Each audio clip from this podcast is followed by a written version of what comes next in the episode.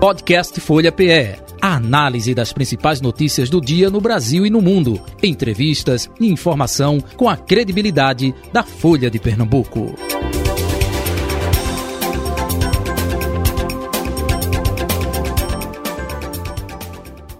Folha Política. Especial Eleições 2022, dando sequência às sabatinas com os candidatos e candidatas ao governo de Pernambuco. Hoje iremos sabatinar Cláudia Ribeiro, do PSTU. Lembrando que na primeira meia hora né, do programa estaremos debatendo assuntos, temas como saúde, segurança pública, educação e cultura, infraestrutura, desenvolvimento econômico. E na segunda parte, né, nos últimos 30 minutos, política partidária, como foi estipulado previamente com assessoria de comunicação. E na ocasião foi a própria candidata Cláudia Ribeiro que esteve com a gente aqui naquela ocasião, né, participando. Muito bem. Cláudia Ribeiro tem 50 anos de idade, é solteira, é pedagoga, formada pela Universidade Federal de Pernambuco. Ela atua como professora na rede municipal de ensino do Recife e na Central Sindical e Popular com Lutas. Apesar de ser natural do Rio de Janeiro, mora na capital pernambucana desde criança. No início da militância política, fazia parte da Convergência Socialista, corrente do Partido dos Trabalhadores, PT. Em 1992, foi expulsa da legenda. A candidata já disputou eleições para vereadora e deputada estadual e em 2020 foi candidata a prefeita da cidade do Recife. É com ela que, a partir de agora, vamos saber de suas propostas, seus projetos. Candidata Cláudia Ribeiro, muito bom dia, prazer recebê-la aqui na redação integrada da Folha de Pernambuco, nos estúdios da Folha FM. Bom dia. Bom dia, bom dia para vocês, todos que estão aqui, os profissionais.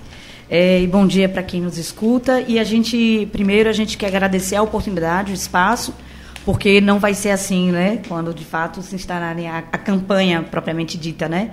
A gente, um partido como o nosso, que tem quase 30 anos, que está em todas as lutas na organização da classe trabalhadora, a gente não vai ter o a gente não vai ter espaço, as pessoas não vão nos ver nas rádios uhum. e na TV. Portanto, é, a gente já que coloca que essas eleições elas não não são verdadeiramente democráticas. Então, para nós esse espaço é extremamente privilegiado e a, a gente agradece muito a oportunidade. Perfeito. Estaremos aqui na bancada com Renata Bezerra de Mello, colunista de política da Folha de Pernambuco, Roberta Jugma, colunista eh, da Persona, e Edmar Lira, colunista de política da Folha de de Pernambuco. Bem, a pergunta que eu sempre faço com todos os candidatos e candidatas: por que a senhora quer ser governadora de Pernambuco? Então, não é um desejo individual, né? É uma, uma decisão, uma organização coletiva, não é?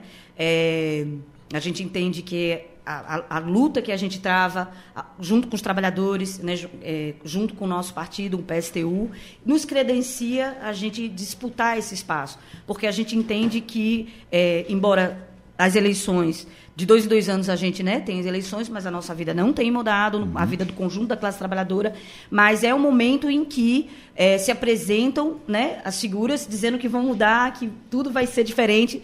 Então a gente entende que é, é uma necessidade para a STU apresentar suas candidaturas, para a gente apresentar e verdadeiramente um projeto de sociedade para a maioria da população, para a classe trabalhadora. Então essa é a tarefa que a gente incumpre. A gente quer disputar esse espaço e apresentar um projeto e a gente quer o voto né, para a gente poder, junto com a classe, junto com a maioria da população, a gente apresentar e construir um, um outro Recife, um outro Pernambuco. Perfeito. Vamos começar com os nossos colegas aqui de bancada. É... Vamos começar com Renata Bezerra de Mello. Qual é o assunto que você quer escolhe? variar, não? É, bem, Roberta Júlio, então. Podemos conversar, Não, se você então. não quiser, Já fique à me vontade. passou a palavra. Pra, Qual é o assunto? Para gente ser assunto? democrático, né? Isso, Porque é- todo dia eu começo, candidata. Qual é o assunto que você quer é, começar? Vou é, começar me- pela educação, Então então, já que é uma pauta aí que é bem da área da candidata. Isso. Bom dia, candidata Cláudia Ribeiro, muito obrigada por conversar aqui com a gente. Bom dia, Roberta Jugman, Jota Batista, de Malira, todos que estão no estúdio e aos nossos ouvintes. Então, vamos lá. É, a senhora é formada em pedagogia, né? Tem um vice também, é, candidato a vice-professor. E eu queria uma avaliação da senhora, porque Pernambuco tem uma posição, é, a terceira posição no IDEB, é, mas os índices de aprendizagem não são considerados bons. Então, há um desafio aí colocado já pela presidente executiva do Todos pela Educação, no sentido de é, levar essa coisa do ensino integral a- ao ensino fundamental ali, ampliar. essa, esse alcance. Como é que, o que, é que a senhora vê aí para a educação do Estado e como é que a senhora avalia essa necessidade aí de levar o, o ensino integral para o, o, a escola integral para o ensino fundamental? É, sou professora, sou professora, sou pedagoga formada na Universidade Federal, sou professora da Rede Municipal de Ensino do Recife, professora de sala de aula, vivo do meu salário.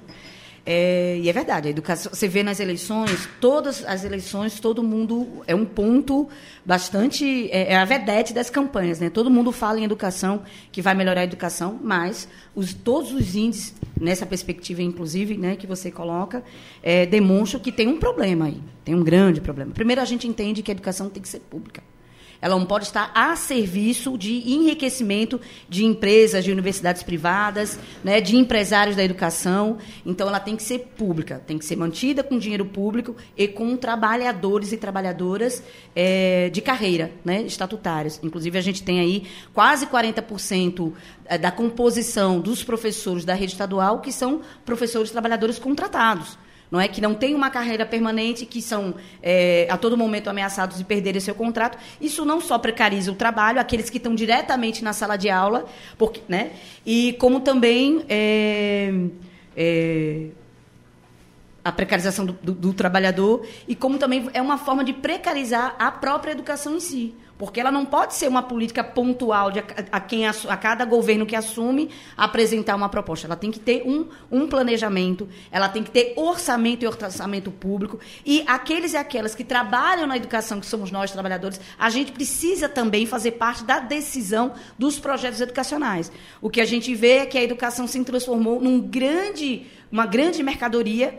Setores da, é, do setor é, da educação têm enriquecido muito. Inclusive, aqui no estado de Pernambuco tem um negócio chamado é, ProUni Educacional, que, é, que boa parte do orçamento da educação vai para esse tipo de programa, que nada mais, nada menos tem enriquecido um setor da educação que, inclusive, é a, a, a Uninassal, né?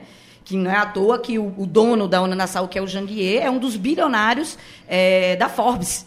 Né? Ele postula aí como os grandes milionários é, é, do, do, do, Brasil. Não, ele está enriquecendo às custas do dinheiro público e da educação pública. E não chega, essa educação não chega a quem tem que chegar. Nós entendemos que a educação, as escolas, elas precisam contemplar a formação global, né, universal da, da, do jovem, da criança e do jovem, que é a educação integral. Ela não pode ser, um, não pode, porque tem muita propaganda, mas qual é o modelo de educação integral que se tem no Estado? Você pega uma escola, você é, transforma ela em dois turnos, então isso quer dizer que um turno foi diminuído. Então muita gente, muita criança, muito adolescente fica fora. Muitas vezes em bairros em que é, jovens que precisam trabalhar não podem permanecer naquela, naquela escola em tempo integral, então já é uma forma também de expulsá-lo. E tem professores hoje, né, professores que, de história que estão ensinando arte, professor de matemática que está ensinando geografia, está ensinando história, nas escolas integrais. Então a gente entende que a escola tem que ser educação, escola pública, um orçamento público, os trabalhadores da educação têm que decidir, junto com a comunidade, junto com a comunidade escolar, junto com os adolescentes, qual é o projeto educacional, né, na sua formação integral. É, nós somos contra, inclusive, né, essa reforma do ensino médio que é, impõe um negócio chamado agora trilha, que os, os, os estudantes vão teoricamente, né, vai ser determinado o caminho que se vai fazer na educação, escolhendo matérias e disciplinas, mas aquela escola em que, do bairro da, do adolescente, em que ele é, formou essa trilha, não tiver disciplinas que ele né, escolheu o que tem ali, não é o desejo dele, simplesmente ele vai ter que se deslocar para outro bairro.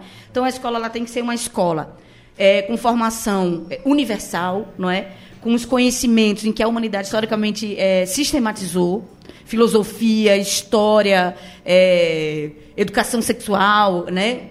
A, universal, a formação universal do ser humano não, deve, não tem que ser voltada para abastecer o mercado, mas sim formar também teórica e é, prática essa juventude. Então a gente entende que a educação ela tem que ter esse formato, mas fundamentalmente ela tem que ser pública, acabar com todo tipo de escoamento de dinheiro público para enriquecer as é, essas universidades privadas. É, que tem, tem, tem, e que esse dinheiro deixa de vir para a escola deixa de vir para o financiamento para para o fortalecimento da escola pública e deixa de se, se construir mais escolas, outros projetos que possam ter da garantia à juventude. Por exemplo, o nosso vice, que é professor, inclusive, da rede estadual, ele trabalha numa escola em que ele, ele é professor de educação física, mas só ele dá aula teórica, para uma escola que não tem um, um, uma quadra poliesportiva. Então você não tem um, você não tem uma rede escolar que integra verdadeiramente, não é, a juventude para que ela ela seja incluída na educação, de fato. Primeiro, escola para todo mundo. Segundo, escola integral, se é para incorporar a juventude, que tem que incorporar todos. E que ela ali tem uma perspectiva de poder permanecer na escola. Ô, candidata, esse financiamento ao qual a senhora se refere, no caso desse ProUni, é, de alguma forma não dá acesso a pessoas que não teriam acesso? É, como equalizar isso, né? Porque, de alguma forma, tem gente que não tem condição de pagar e só consegue ir ali é, via esse financiamento. Qual seria a forma de equilibrar isso? Você tem a Universidade Estadual, a UPE. Então, esse dinheiro que é escoado, dinheiro público, para enriquecer, não é? O empresário da educação, ele pode não só melhorar, ter mais investimento na universidade estadual, como você também é, uma, é, uma, é um volume imenso de dinheiro público que vai para esse ProUni estadual. Então, por que não esse dinheiro ir para a construção de mais universidades estaduais? e, e, e para, inclusive, poder é, dar conta das pessoas que têm o direito dos filhos da classe trabalhadora têm o direito de ingressarem numa universidade. Universidade pública. Porque tem o ProUni, que é o, é, é o escoamento de dinheiro público para iniciativa privada, mas não garante que todos possam é, efetivamente é, ingressar nessas universidades. A, o número de vagas também é bastante limitado. Então, tem dinheiro, está demonstrado que tem. Se o governo estadual ele pode financiar não é? O bolso dos empresários que lucram com a educação pode acaba com essa fala do dinheiro público para, né, nos bolsos dos empresários. É, da educação, né, que transforma a educação em mercadoria, e pode sim construir mais universidades públicas. E investir na UPE, a universidade que já tem, que já existe, uhum. entende? Então, essa é uma lógica bastante é, perversa, né? Porque você dá todo o incentivo aos empresários da educação e a população, os trabalhadores que têm o direito a ter educação pública, não tem. Uhum. Vamos dando sequência agora com Roberta Zugma. Roberta, bom dia. Bom dia, Jota Batista, bom dia de Malira, bom dia, Renata Bezerra de Mello, bom dia, candidata. Prazer em tê-la aqui pela primeira vez, a gente conversando aqui, o PSTU falando. Eu queria saber, candidata, queria falar um pouco de cultura que está na ordem do dia. Acabamos de ter aqui um show que ocupou um espaço público, um show privado, a gravação de um DVD privado de um, de um cantor da ordem privada que ocupou o espaço público. E fechou ruas e usou o aparato realmente do Estado e da Prefeitura do Recife. A gente queria saber qual é a sua posição em relação a um show desse, da iniciativa privada, usando o aparato público e com relação à cultura, o que, é que a senhora acha que o governo do estado deve fazer para incentivar a cultura local, especialmente nas festas populares, em que os artistas populares não estão sendo beneficiados em detrimento de artistas nacionais? Então, primeiro aqui não há nenhuma, né, um julgamento de valor no, do cantor, ou da, em, em espécie alguma nesse sentido. Respeitam muito as pessoas que gostam, que foram, foram 150 mil pessoas, né? Mas é o que aconteceu aqui, é exatamente essa relação que a gente acabou de falar, que se dá na educação. É, a cultura é um direito humano, é um direito das pessoas é, terem acesso, né, exatamente essa riqueza é, é tão cultural que Recife tem e Pernambuco. É, a gente exporta cultura no sentido imaterial, vamos dizer, né? É, todo mundo conhece o que se produz de cultura aqui, né, no nosso estado. Portanto, também ela serve como um meio é, de enriquecimento de um punhado de gente que transforma a, a, a, cultura num bem público, né, num bem social, num bem coletivo, num bem de se, de, se apropriar. E o que aconteceu aqui, todo o financiamento, né? Ora, a gente acabou de ter uma tragédia das chuvas, ainda tem muita gente que não tem onde morar. E você tem a prefeitura que lança né, um grande volume de dinheiro e toda uma infraestrutura para é, um, um evento né, como esse. Então, é, é, é, você, na sua própria pergunta, você já coloca né, qual é a razão do problema. A juventude precisa ter espaços de lazer e cultura, não é? é? A gente precisa ter mais teatros, a gente precisa ter mais museus, a gente precisa ter mais salas de cinema, a gente precisa ter as escolas precisa nas escolas públicas precisa ter é, concurso para professores né, de música, de arte, é, para que de fato a cultura não seja uma mercadoria em que poucos possam ter acesso né, na sua amplitude e aqueles que não têm acesso, né, propriamente dito, ficam a mercê de uma. Né, é, desses shows que acontecem uma vez na vida. Então é legítimo que as pessoas tenham se deslocado dos seus bairros e tenham ido para o centro da cidade, porque me parece que é o único acesso à cultura que se tem. Mas é, é necessário, né? É, que se tenha uma outra política. Primeiro, tem que ter, o Estado precisa ter uma política de investimento, de orçamento público para a cultura, não é? Ter espaços públicos para que as pessoas possam usufruir, os jovens, a juventude, os artistas, né? A gente agora inclusive teve o falecimento, né, de um grande poeta, não é, o Miró, e ele ficou bastante tempo da sua, nos últimos anos da sua vida sendo sustentado pela solidariedade, né, dos seus amigos. Então é, é, é dessa forma que se trata. Os, é, os grupos musicais, né? É, culturais dos bairros, tem muita produção nos bairros, mas geralmente eles ficam à mercê de organizações do, dos próprios locais de trabalho, de ONGs, e a gente acha que é uma política de Estado, é uma política pública, porque cultura ela é tão necessária à nossa existência como a própria educação, a saúde, a, né, o acesso à moradia, porque é um direito pleno do ser humano ele se desenvolver no seu aspecto mais é, global, né? Então, e não pode ser um, um elemento também que se transforme numa mercadoria que tem quem tem acesso aos melhores espaços, ao melhor, é, vamos dizer assim, né? É, a próprio espaço mesmo do teatro, você é um cinema é caríssimo hoje, né?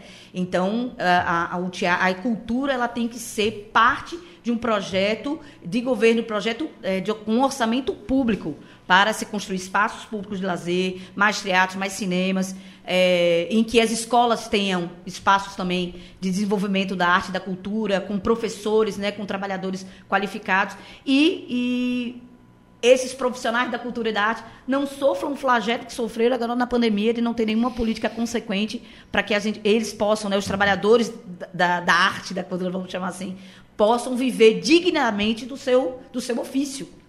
Né? Não pode ser uma, um flagelo. Tem que ser um considerado como um trabalho e um direito a, a viver dele, não é? Muito bem, vamos seguindo. Edmar Lira, bom dia para você. Bom dia, Jota. Bom dia, Renata. Bom dia, Roberta. Bom dia, candidata. É, a gente, antes de entrar aqui no, no programa, a gente conversava sobre um tema que está também, que entra na questão da infraestrutura, que é a questão da mobilidade urbana e também do transporte público. É, a senhora criticava né, a questão dos transportes, que há uma priorização do transporte particular. É, na sua avaliação, qual a solução, qual a sugestão que a senhora tem para é, que a gente possa ter um transporte público de qualidade no tocante ao, ao ônibus e ao metrô, que são é, modais importantes para a sociedade? É o que a gente fala, né? E a gente entende e a gente defende. O de, é, ir e vir, a locomoção é um direito. As pessoas têm, que, têm o direito de se locomoverem. Elas não podem ser privadas desse direito.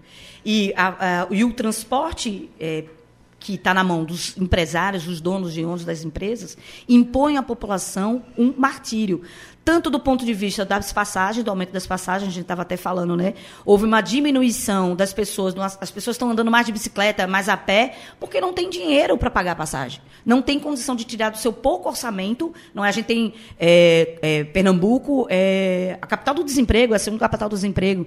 E as pessoas sequer têm direito para com o, o valor da passagem, de pegar o ônibus para ir procurar emprego. Então, primeiro, é necessário estatizar o sistema de transporte coletivo. Não pode estar na mão de um punhado de empresários que, em plena pandemia, diminuiu a frota dos ônibus, em plena pandemia, e demitiu mais de 3 mil trabalhadores que são cobradores. É uma concessão do Estado, não pode servir para enriquecimento né, desses pequenos empresários e imputar, forçar a população a uma situação calamitosa, que é, nas plataformas de ônibus, as pessoas ficam lá horas esperando os ônibus que não chegam, então tem que aumentar a frota.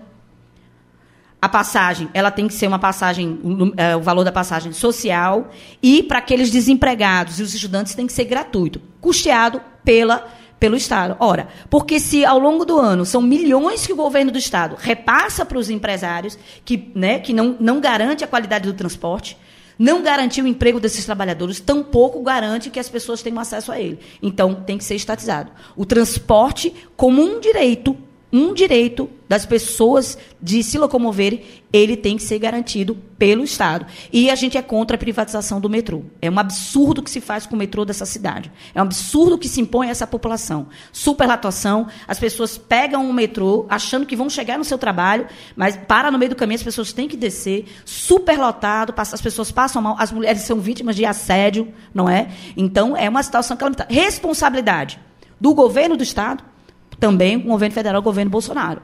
Então, o metrô, ele não pode ser privatizado, ele não pode servir também como um, meio que é para garantir, embora não, não é igual ao transporte de roda, mas ele tem que ser é, também uma garantia do para a população e tem que ser custeado pelo Estado. Desculpe interrompê-la, mas dentro desse aspecto ainda com o metrô, o metrô é da Seara Federal, né? Sim. É, é, existe esse projeto aí de é, privatização, mas também se fala de esta, estadualizar o metrô. A senhora seria favorável? É, não, caso, não. caso a senhora é, se torne governadora... Não, estatização é diferente de estadualização. Não, então, por isso que eu estou uhum. dizendo, existem comentários nos dois aspectos. A senhora pensa em puxar para o Estado e estadualizar ou não?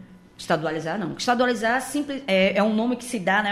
É um, uma maquiagem que se dá é você passar a administração dele para a iniciativa privada, das OAS, como acontece, inclusive, setores da saúde. Não, ele tem que ser é, estatizado. Tem que ser estatizado, ele tem que ser responsabilidade, financiado, custeado pelo Estado. É essa a defesa que a gente faz do, do metrô. A gente não defende a estadualização, que é, uma, é um mascaramento de você passar o, o, o metrô para a mão de empresas privadas administrarem o, o, o trans, um dos meios de transporte que, coletivo, Mas que é o metrô. não seria privatização, não? No caso, uma concessão. O quê? O que a senhora está falando? A estadualização. Passar para. Não está tendo uhum. um, um. Porque a senhora está dizendo que estadualizar é como se fosse estatizar. Estatizar não, é uma eu coisa. Disse ao contrário. Não, não, é não, não, eu disse ao contrário.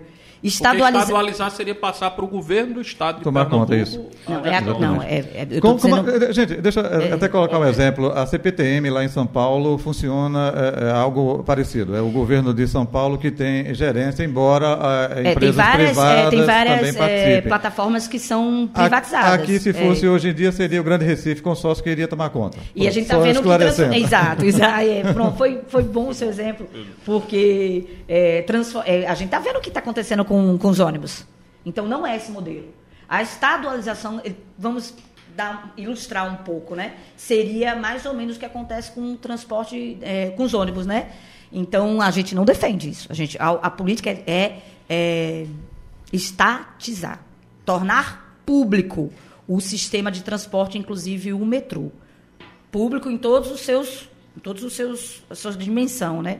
Desde o financiamento, as passagens, a manutenção, muito bem, vamos seguindo? Vamos para o um próximo tema, Renata? Então, vou aproveitar então o tema de privatização e queria saber da senhora sobre a Compesa. Tem candidato, por exemplo, é, Miguel Coelho, defendendo a privatização da Compesa como forma de triplicar os investimentos, é, no, o investimento no Estado, que hoje ele calcula de 4 bilhões, e ele levaria 12, por exemplo. Mas eu já vi a senhora fazendo cobranças sobre a questão do saneamento, que a população tem muito problema aí com a questão do saneamento, que é acaba ficando aí em décimo plano é, na administração pública, né?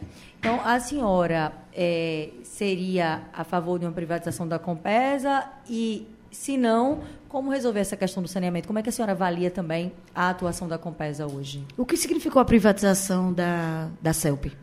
É, é um exemplo para a gente tomar como um grande demonstrativo o que é a privatização.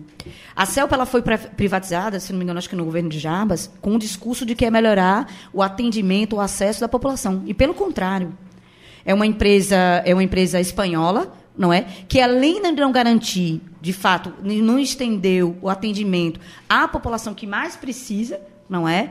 é quem não paga a conta de luz hoje é, é, é quase é, criminalizado, é colocado na cota de, de bandidagem, né?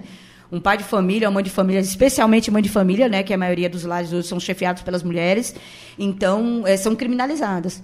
E não garantiu, de fato, o acesso à energia. E e ao contrário do discurso que faz com relação à privatização, não vai ser um investimento que fica no Estado. A, hiper, a, a Neoenergia, que agora é o, novo, é o nome da CELP, o investimento, né, o lucro da Neoenergia não fica no Estado, vai para a sua matriz. Então é isso que se pretende. Primeiro, o Estado é responsável por isso. É, precariza, sucateia a Compesa para justificar, pra, porque quem mais sofre com o sucateamento da Compesa é a população pobre. Não tem, imagina você ter mais da metade da população de Pernambuco, Recife e Pernambuco, que não tem onde escoar os seus dejetos que vive sobre os esgotos, sobre a lama. Isso é, isso é inadmissível um negócio desse. É responsabilidade dos quase 20 anos do governo do PSB, junto com o PCdoB, junto com o PT. Aí, sucateia, não tem investimento, não tem um planejamento. A, a, uma parte boa que dá lucro né, está na mão de uma empresa chamada BRQ, BRK, aliás, que é uma empresa privatizada. Isso está garantindo o saneamento para a população? Não está garantindo.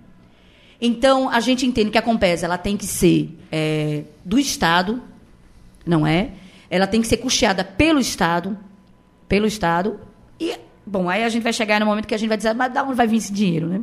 Bom, mas ela tem que ser. É um, é, um, é um direito das pessoas terem água tratada. É um direito das pessoas terem o seu esgoto da sua casa tratado. Porque, inclusive, né, você, aí gera várias doenças, né? Se você não tem água tratada, se você não tem esgoto tratado, as pessoas vivem na lama, vivem no seu próprio esgoto, isso gera muito mais doença. E aí, você, inclusive, você tem um sobrepeso na saúde pública. Não é? O tanto de. Se você investir a cada casa saneada, é menos, né? É menos é, dinheiro que você gasta gasta no tratamento final. Então você tem que é parte inclusive de saúde preventiva, você ter saneamento, você ter água tratada para que a população possa ter o direito a ter uma vida digna, né?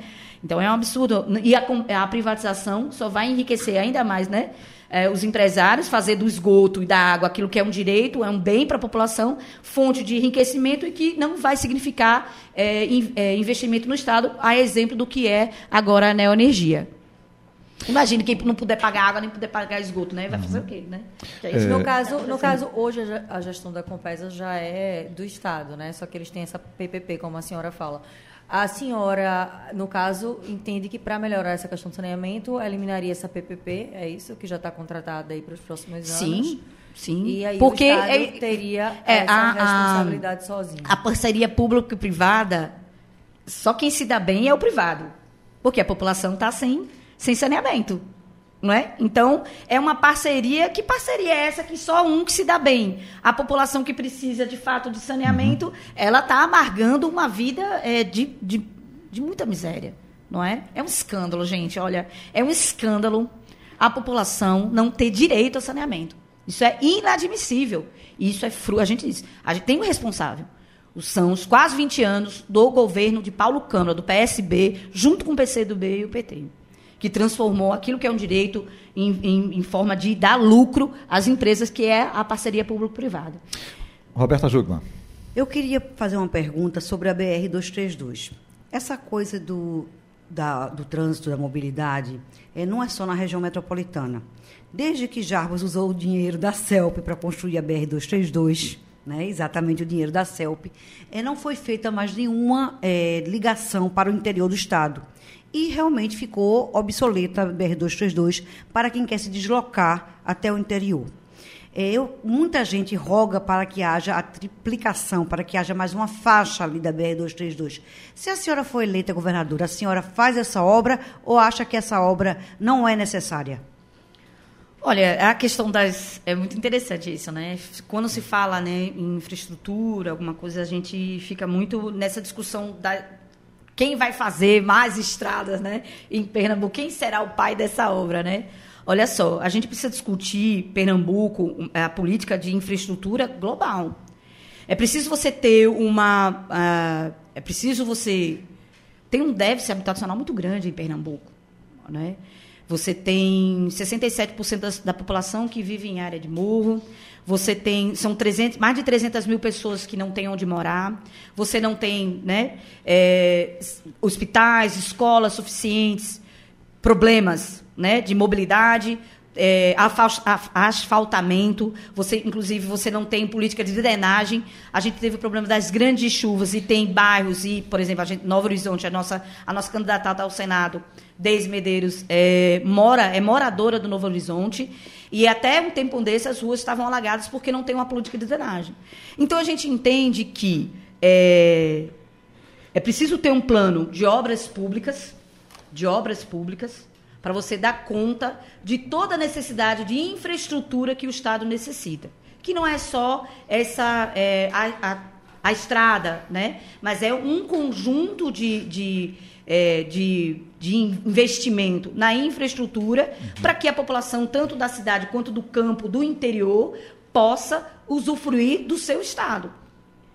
Então, é preciso ter orçamento, e orçamento nós já dissemos, ele precisa ser um orçamento público, estradas ou, ou mobilidade não pode ser um instrumento de enriquecimento né, da iniciativa privada, porque é isso que está colocado, né? Muito dinheiro público, como por exemplo, né, o, o exemplo até que você citou aí, a CELP, ela foi vendida para poder né, enriquecer o bolso das grandes empreiteiras, isso, na verdade, é, é, é bem isso, das grandes empreiteiras é, na construção de estradas que não, significou, não significou necessariamente a garantia de infraestrutura para que as pessoas do campo possam viver no campo, não é? possam viver da agricultura familiar, possam ter a terra. No, é, em Petrolina, as pessoas possam viver do seu trabalho, não é? é no Agreste, no Sertão. Então, é, a infraestrutura ela é um conjunto de ações, ela não é só a construção de estrada. A infraestrutura, o orçamento público, o investimento, ele tem que ser um conjunto de medidas, né, de, uma, de, de, de, de uma ação que, inclusive, a gente chama de obras públicas, em que a gente, a população, toda a população do Recife, através das organizações, a gente discutiria qual é a real necessidade da, do Estado de Pernambuco. Qual é a real necessidade? é a, que as pessoas tenham terra para trabalhar, terra para viver e terra para elas né, poderem se estabilizar, que possam ter casa, que possam ter saneamento, que possam ter drenagem dos espaços que alagam o tempo inteiro, um plano de obras para que as pessoas possam ter casa, não é, em que a moradia não seja um privilégio, em que a todo, toda vez que chove elas sejam condenadas a morrer soterrada. Então é parte de um projeto nesse sentido que a gente entende que está incluída essa discussão aí da construção de, de triplicação de estrada, uhum. que a gente acha que não é, não é essa a necessidade imediata né, da população, da maioria da população de Pernambuco. Candidata, por conta do tempo, né, daqui a pouco a gente vai falar de política partidária, mas é, eu gostaria de falar sobre segurança pública. É, a Rádio Folha completando 18 anos é, agora, né, no dia 30 de agosto. É a décima eleição que a gente realiza. E eu me lembro que entrevistando até a Simone Fontana mesmo, né, do PSTU, que foi candidata a governador em outras ocasiões, ela defendia para a segurança pública a unificação das polícias, civil e militar, e também a desmilitarização da PM. Isso é um pensamento da Simone, é um pensamento do PSTU. Caso a senhora chegue ao governo de Pernambuco, vai realizar isso? Primeiro, a gente precisa afirmar aqui categoricamente que o Pacto pela Vida não garantiu, não foi uma garantia de acabar com a violência ou de garantir, vamos dizer assim, a segurança, a segurança para a população. Muito pelo contrário. O Pacto pela Vida não garantiu a vida da população pobre. Né? A gente tem visto que é, Pernambuco tem se tornado uma cidade bastante violenta. Há quatro dias e meio, uma mulher é assassinada, vítima de feminicídio. feminicídio. Certo? A juventude pobre e negra é chacinada. Né? Então, a população, quando ela se organiza, é, na polícia, né, quando tem se organizado, fruto dessa política aí de Pacto pela Vida, tem sido se organizar para reprimir a luta dos trabalhadores. A gente viu que foi, inclusive, em 2019, quando as trabalhadoras da saúde, as técnicas de enfermagem, é, fizeram greve, fizeram mobilização, porque recebe menos do que um salário mínimo. A, a a polícia de Paulo Câmara serviu para jogar bomba nessas trabalhadoras. O que aconteceu em Porto de Galinhas, né? Uma bala perdida que, coincidentemente, uma bala perdida que sempre encontra os corpos da população pobre, das crianças morreu, foi assassinada uma criança. Então, esse modelo de segurança não serve para nós. Não serve para a nossa população, não serve para a classe trabalhadora. Só tem servido para aumentar o, desespero das mães que perdem seus filhos, não é? é para ir para a falta de uma porque a gente a gente entende inclusive que a razão disso tudo é parte de uma falta de política não tem saúde não tem emprego não tem moradia não tem uhum. não tem não tem saúde então isso gera muita violência então a primeira coisa é que a gente a desmilitarização da PM. É a desmilitarização da PM. E a gente construir uma polícia unificada. Uma polícia unificada em que os seus chefes, não é, sejam eleitos pela comunidade, não é, pela população e que seus mandatos sejam revogáveis, que os trabalhadores da segurança tenham o direito a se sindicalizar, a se organizar, inclusive até é, para fazer greve, para recusar é, rações ou, ou é, ou medidas do governo do Estado que venham imputar no que aconteceu aí, com relação ao que aconteceu lá em Porto Galinhas, que uhum. assassinou uma menina de, de, de 9 anos e as trabalhadoras. Então, é essa Por... concepção de uhum. segurança que a gente tem. Por conta do tempo, a senhora falou de feminicídio. É, ampliar é, delegacias especializadas, é isso? Olha, só tem 14 delegacias em Pernambuco. Então, o governo é, de Paulo Câmara, com o PT e o PCdoB, não é um governo que, garantiu, que garante a vida das mulheres. São 14 delegacias no estado inteiro e apenas uma que funciona 24 horas. Como é que você tem né, é um, é, um Estado que tem grande violência contra a população LGBT e a gente está vivendo uma, é, uma epidemia de feminicídio aqui no Estado. E a gente só tem 14 delegacias. Ou seja, não é um governo que tem uma política para as mulheres trabalhadoras. Perfeito. Por conta do tempo, vamos para a política partidária. Agora, é, vou começar com a Animalira, viu, Renatinho? Você falou, você começa sempre comigo. Tudo bem, vou inverter agora. Animalira, fique à vontade. Candidata, a gente tem observado aqui no Estado uma tentativa de alguns candidatos de tentarem nacionalizar a disputa. Alguns se arvoram no presidente Jair Bolsonaro, outros se arvoram no, no presidente Lula. É, e as discussões mais inerentes ao, ao, aos problemas do Estado ficam relegadas a um segundo plano. Como é que a senhora avalia essa, essa disputa por quem é mais lulista ou quem é mais bolsonarista? E quem perde é a população, né? É, é, e, olha, não tem como a gente não falar, porque a gente está no meio das eleições, né? Então, e por que a gente entende que é uma tarefa, é uma necessidade de derrotar Bolsonaro? É um governo genocida. Na verdade, ele não devia até nem concorrer nas eleições, ele devia estar preso. Sobre a política, né? não só do, do, do que ele incita, que é o ódio, né? É a violência contra as mulheres é, é LGBTs e tal, mas é, o governo federal, o Bolsonaro, foi um governo que conscientemente atrasou a compra das vacinas. Né, primeiro apostando na, na, política da imunidade de rebanho, que é deixa morrer. E no segundo é na compra né, das vacinas, que ficou depois, né, infelizmente está colocado aí o que significa CPI, mas é, que se comprovou que houve uma política de. É, é, de corrupção né, na compra das vacinas, que é responsável hoje por quase 680 mil pessoas que morreram é, pelo Covid, que isso, isso, são 130 mil crianças hoje que são órfãs porque seus pais morreram por falta de vacina. Então, ele é diretamente responsável. E agora ameaça, né? É, ele é uma ameaça às liberdades democráticas, né? Com esse discurso golpista. Então, é uma necessidade, né? Se falar que é preciso se organizar para derrotar esse governo. No entanto, nós entendemos que para nós tampouco é, né, um, para a saída, para a alternativa para a nossa classe, para a maioria da população, um governo ou um projeto que se alia com aqueles que são, é, que são responsáveis por retirar nossos direitos, que é a, a, a alternativa, a opção assim, de Lula com Alckmin. Alckmin é a representação fiel de um setor da sociedade, a burguesia, os ricos, não é? Que ficam cada vez mais ricos quando a população fica cada vez mais pobre. Nós não achamos que essa é a alternativa para a nossa classe. A, a, nós temos uma alternativa, o PSTU, que é a Vera, né, a nossa candidata a presidente, é, número 16. E a gente tem um programa, que é esse programa que, um pouco do programa que a gente apresentou aqui, a gente fala ele, inclusive, em extensão nacional. E aqui no Estado, nós apresentamos a nossa candidatura, não é? Eu, né, para governo, né? É, nossa senadora, é, a Deise, nossos candidatos a deputado federal, inclusive aqui a Simone Fontana, é, o Hélio, e temos candidaturas também em Petrolina, é, em Oricuri. Porque também não entendemos que o que está colocado hoje como alternativa, o, os quase 20 anos do governo do PSB junto com o PT e PCdoB, que humilham responsáveis diretamente por 1 milhão e 800 mil pessoas que não sabem o que vai comer hoje.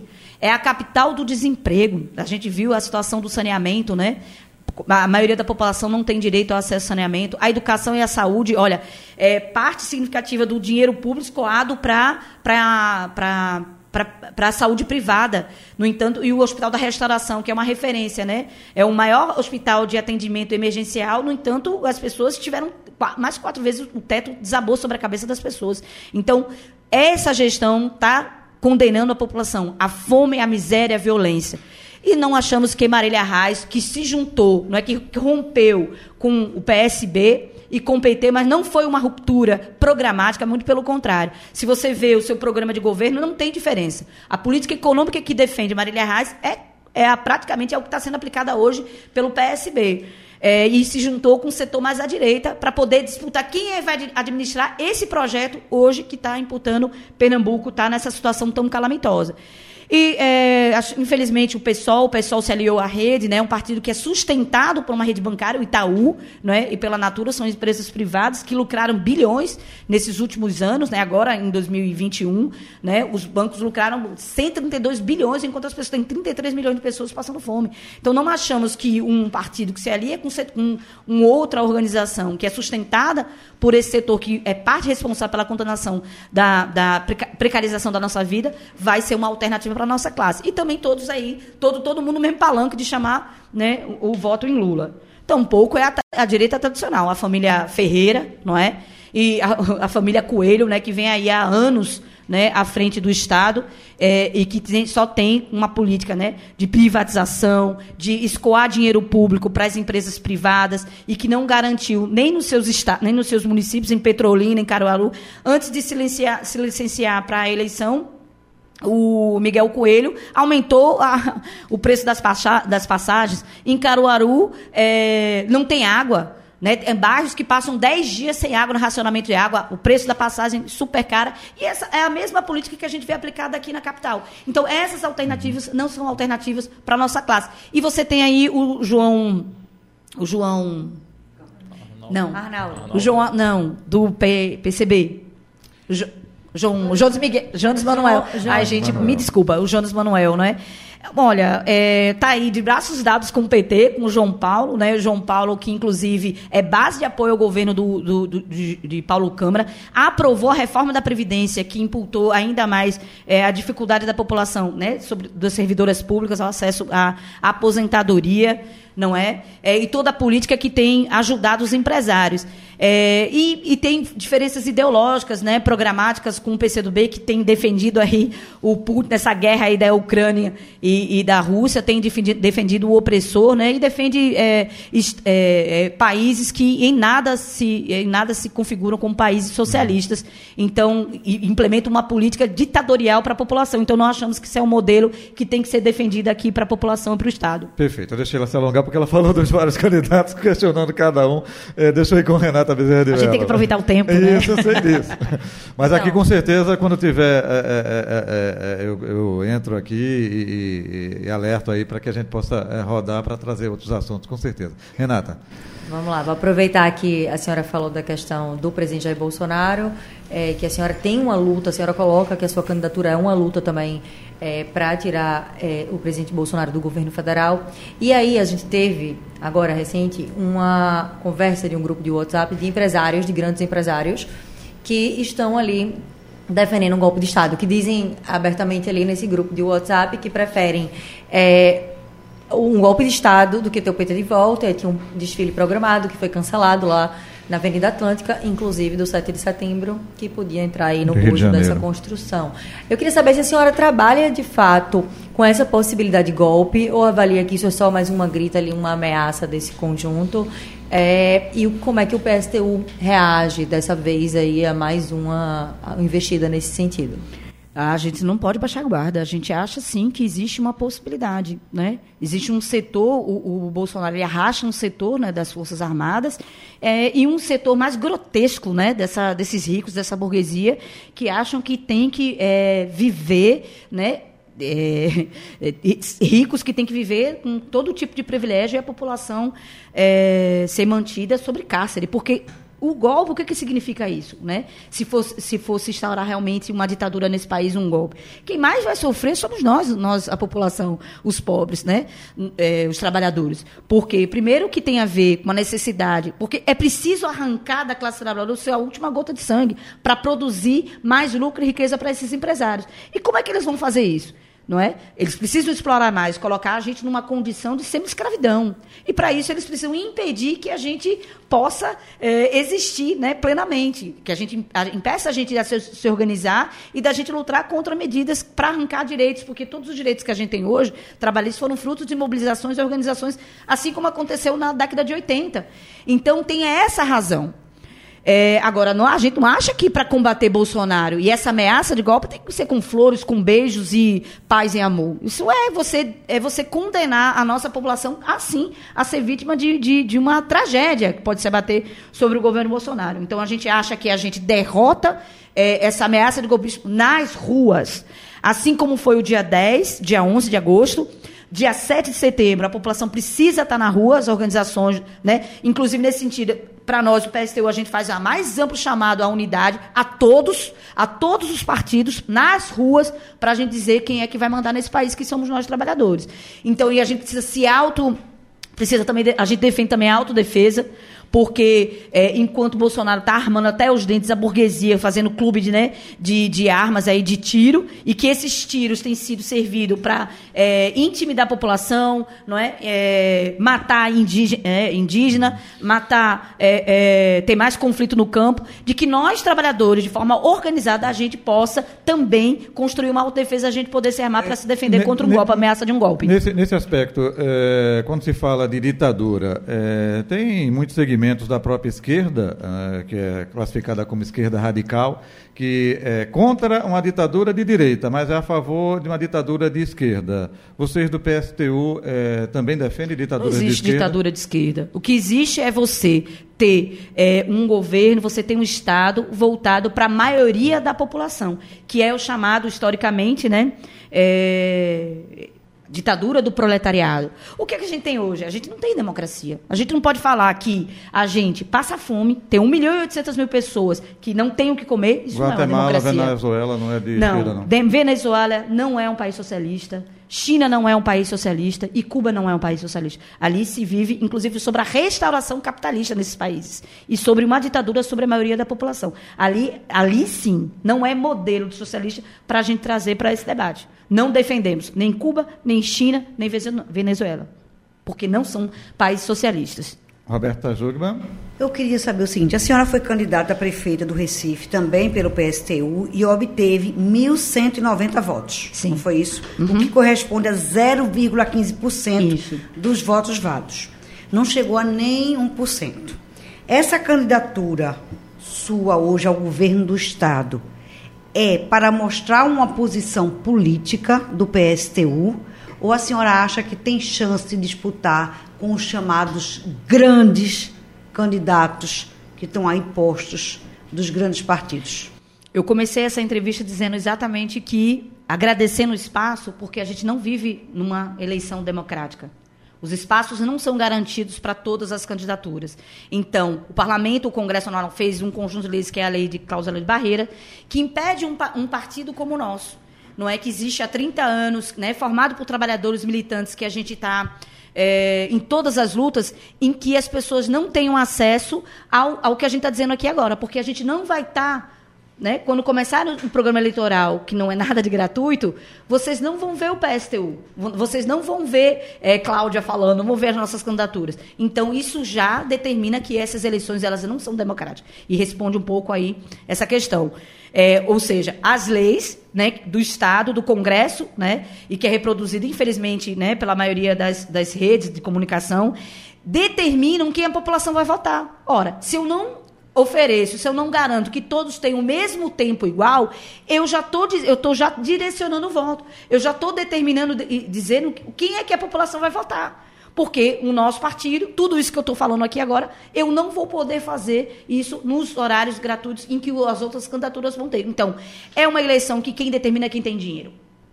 Né? Se você for ver o orçamento das eleições, são bilionárias, milionárias, bilionárias. Inclusive, isso é o que garante, o que responde muito à política que é implementada. Porque quem paga a banda diz que é a música que vai tocar. Os grandes empresários financiam essas candidaturas quando, os, quando esses, né, esses esses candidatos ganham, eles vão administrar o Estado a serviço desses empresários que investiram dinheiro nas suas candidaturas. Então, nós entendemos que a nossa candidatura é independente, independente do que a gente diz, é, é, é, é financiada com dinheiro da classe trabalhadora e a gente quer governar, a gente está disputando, a gente chama o voto e a gente acha que o PSTU não vai governar sozinho. Nós queremos governar com os trabalhadores, com a juventude, através de conselhos populares. O que significa isso?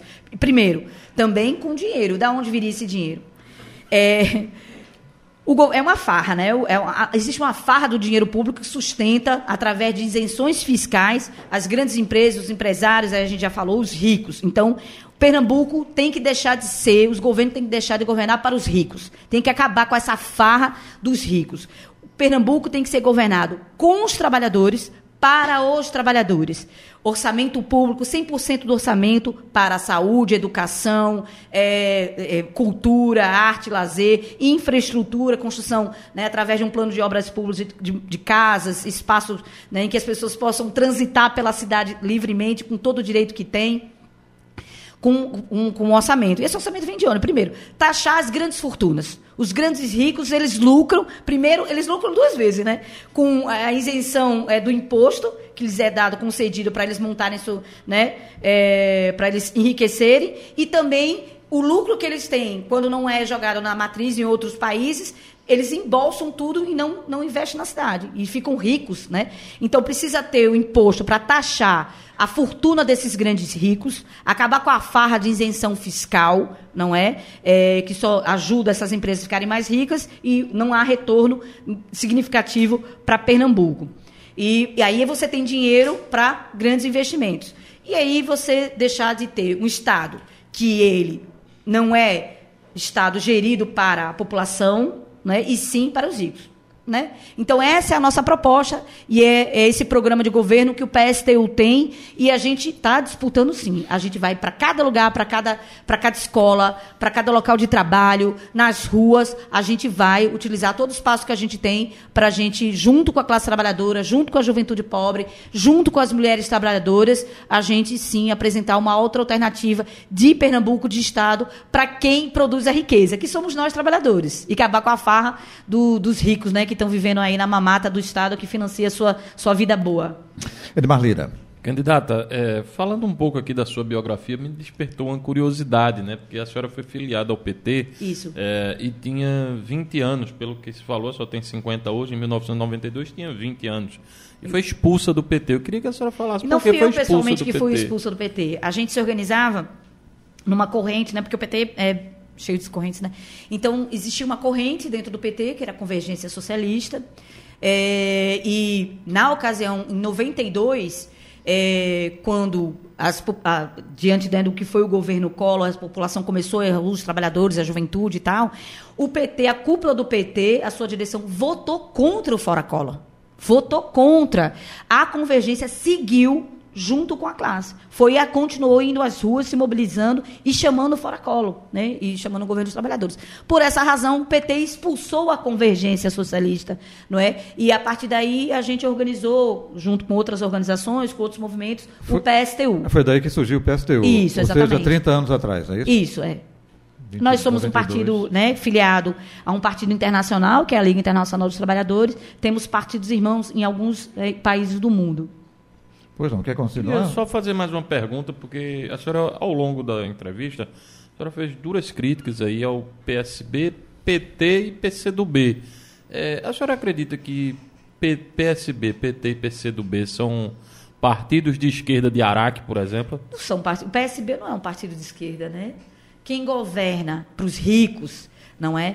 Quem a, aplica uma política que arranca da população o direito a se alimentar, arranca da população o direito de ir e vir, financia os empresários do transporte, não é? Mantém a população desempregada, isso está é, tá muito longe de ser um partido de esquerda. E você veja, né, você tem aí a Luciana Santos, que é vice de Paulo Câmara, PCdoB, não garantiu, não é, uma política de enfrentamento à violência ao feminicídio das mulheres. Pelo contrário, aplicou uma reforma da Previdência que aumentou a alíquota de desconto, que isso atentou mais gravemente à vida das mulheres trabalhadoras, porque a, é, a, é, se você tem, né? se você faz qualquer tipo de reforma que retira direitos, você ataca a vida das mulheres trabalhadoras. É, veja, né? Que você tem aí um exemplo que a gente dá. Existe é, um, um, número significativo de trabalhadoras domésticas que não têm carteira assinada. Inclusive, na época da pandemia, é, quase que se estabelecia o serviço doméstico como um serviço essencial, inclusive imputando que né, as trabalhadoras domésticas não tivessem o direito de descanso. E o que aconteceu, inclusive, com a tragédia aí da Mirtz, que teve seu filho né, que foi assassinado, porque não teve o direito né, de ir para casa e de se proteger da pandemia. Teve que ir trabalhar, porque se não fosse trabalhar não teria salário. Então, essa, essa política, a gente não pode dizer que é uma política de esquerda né, de feminicídio, que ataca a juventude pobre e negra, que não tem saúde, que não tem saúde de, de, é, de qualidade, que não tem educação de qualidade. E aquela história, né? É, quem com porcos se mistura fala como? PT, PCdoB e o PSB aplicam uma mesma política econômica que só tem ajudado os ricos ficarem mais ricos e o pobre ficar mais pobre. Isso nada tem a ver com a esquerda. Uhum. Renata? É, aproveitando o que a senhora tinha falado lá atrás, da história do presidente Jair Bolsonaro em relação à vacina e ao imunizante. Agora, inclusive, ele bota no plano de governo, é alça a aplicação do imunizante e o volume é, de uma forma a tentar reverter né, o quadro que já estava instalado ali, que ele de fato resistiu às vacinas. É, a senhora, se fosse eleita governadora, a senhora dialogaria com o presidente Jair Bolsonaro, caso ele seja reeleito, em nome aí da questão da saúde? A gente dialogaria com com os trabalhadores da saúde. Tem, né, a gente dialogaria com os trabalhadores da saúde. A gente é, entende que uma tragédia, né, caso Bolsonaro se, se eleja, agora vai, ficar, vai aplicar, vai aprofundar ainda mais essa política né, de retirada de direitos, com as reformas e com essa política genocida que a gente entende. Então a gente vai precisar se organizar muito, não é? Junto com a classe trabalhadora. Vai precisar organizar né, os trabalhadores, a juventude, é, os, todos os movimentos sociais para enfrentar o governo Bolsonaro. Porque a gente já viu que deste governo só vem miséria, fome, desespero, desalento e barbaridade como essa que se estabeleceu com relação às vacinas. A senhora vê é, a sua candidata Vera Lúcia, inclusive pernambucana, né? esteve aqui em é, outras ocasiões é, como candidata a presidente no país. E, ao mesmo tempo, ela chega a um empate técnico na pesquisa com Simone Tebet do MDB e com todo o potencial que o MDB tem. Né? Como a senhora vê essa questão, como a senhora mesmo disse, sem tempo, sem espaço, é uma vitória para vocês? A gente a gente, com, com, o espaço que a gente não tem, não é? Com a falta de democracia nessas eleições, isso demonstra que o que a gente fala é o que a população de fato entende que tem que ser necessário ser feito. Não é? Então, isso é reflexo de alguma coisa. É reflexo de que é, a, o nosso programa ele chega e há uma a população entende que é uma necessidade que, a, que tem que acabar com essa essa dança das cadeiras, né? Não há nada de novo no horizonte, muito pelo contrário, uhum. são as velhas, vamos dizer assim, né? As, as velhas caras ou quando é uma alguém novo com as velhas políticas, né? De aplicar uma política que é, é, escoa dinheiro público para iniciativa privada, é, ajuda o povo, né, um setor da população que são os ricos, como a gente já disse, a ficar mais rico ainda. Agora, é isso que a gente está falando. A, a, Vera é uma trabalhadora, uma operária. A gente vai continuar onde a gente sempre esteve, continuar fazendo a nossa campanha, né, nas portas das fábricas, Beba água, fica à vontade. É. é, é, Isso é fruto dos anos, né, do exercício da função de sala de aula. É, e até dentro, de, dentro desse aspecto também, é, a gente está próximo de finalizar a sabatina, mas é, para concorrer com essas grandes campanhas aí, não é? recursos do PSTU, vem de onde? Da, dos sindicatos, é isso? Não.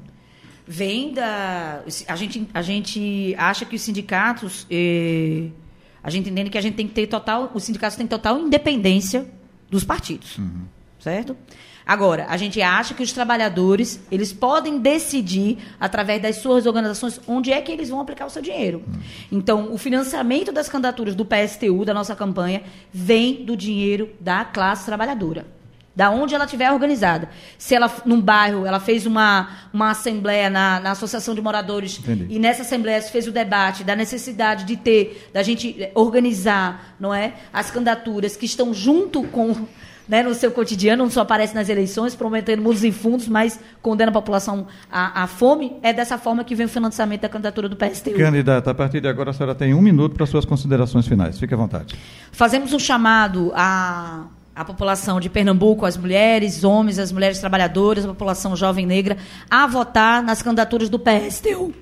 É, para a gente poder, junto, né, junto com a gente, com a gente mesmo, não é com nós que vivemos do trabalho, seja agora no momento a gente seja desempregado ou empregado, mas que vivemos do trabalho, a gente a, possa é, construir Pernambuco um estado que sirva e que atenda às necessidades mais básicas de nós mesmos, da, que nós, nós trabalhadores, né?